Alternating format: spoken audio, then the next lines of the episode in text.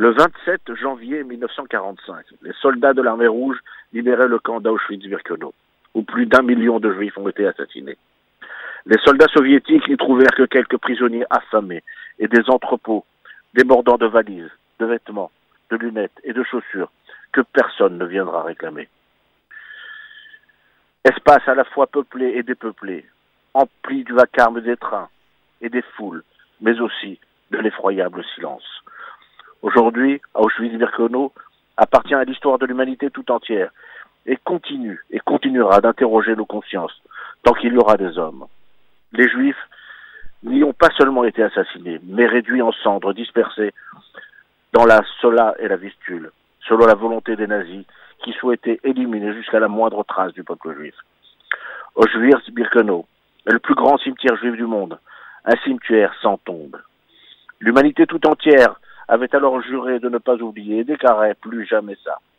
Le peuple juif décimé devait renaître de ses cendres, et au nom des six millions d'âmes exterminées, devait se reconstruire et donner à chacun de ses enfants disparus un héritier et une descendance.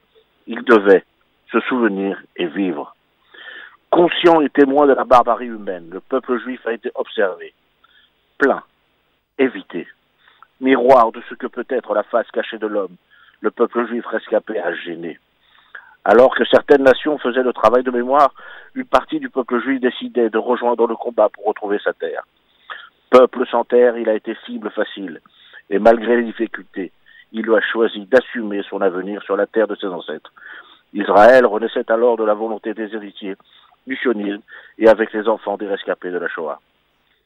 Ces 25 dernières années, certaines nations ont accepté, enfin, les unes après les autres, leurs responsabilités dans la déportation, cherchant à refermer ce dossier brûlant et humiliant de leur histoire, à tenter de rendre invisible cette tâche indélébile.